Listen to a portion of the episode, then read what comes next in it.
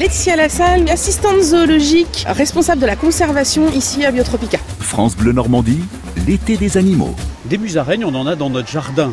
Mais celles-là, elles sont un petit peu plus impressionnantes. Effectivement, c'est pas tout à fait les mêmes. Là, on est devant les musaraignes éléphants de Peters. C'est en gros de la taille d'un cochon d'Inde, on va dire, les musaraignes qu'on a devant les yeux. Éléphants, ça s'explique assez facilement quand on les a devant les yeux, mais à la radio, ça marche moins bien, évidemment. Mais en gros, elles ont comme une trompe, en fait. Elles ont un nez assez long qui va leur permettre de fouiller le sol à la recherche des insectes dont elles raffolent. Donc dans la nature, on sait qu'elles vont se nourrir principalement de coléoptères, de mille pattes, de petits insectes comme ça. Et donc quand on les observe à Biotropica, ben, on se rend compte qu'elles sont tout le temps, toute la journée, en train de se déplacer, en train de fouiller le sol, mais tout le temps, tout le temps. Donc nous, en fait, ce qu'on fait, c'est qu'au cours de la journée, bien, on va rajouter des petits insectes comme des vers de farine, des petits grillons, des petits criquets, ce genre de choses. Des blattes aussi, on va leur mettre pour justement qu'elles aient des choses à trouver. D'où est-ce qu'elles viennent Alors elles viennent d'Afrique, plus précisément on va les trouver dans les forêts du Kenya et de la Tanzanie. Alors c'est une espèce qui est menacée de disparition parce que on les voit pas beaucoup, elles se cachent énormément.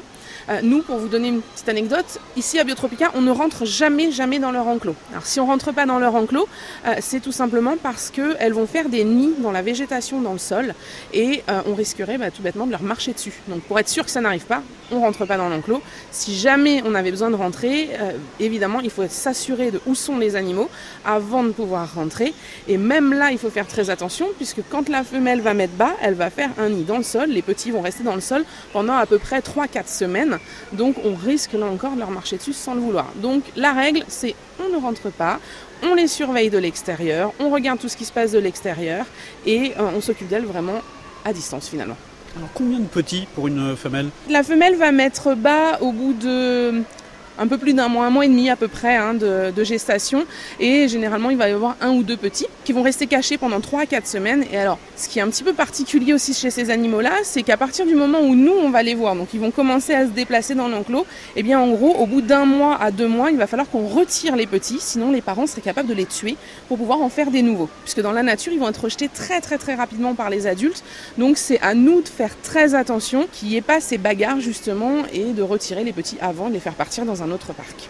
Alors après, c'est des animaux qui ont une durée de vie très courte finalement, puisque euh, ils vont vivre à peu près 4 à 5 ans seulement.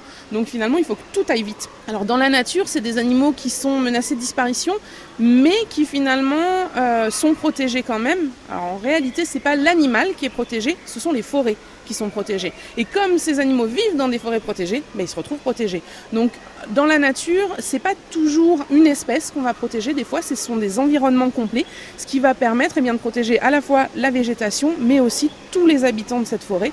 Donc là, par exemple, pour les musaraignes, les forêts kenyanes sont protégées et donc ça permet de protéger tous les animaux qui se trouvent dans ces forêts-là.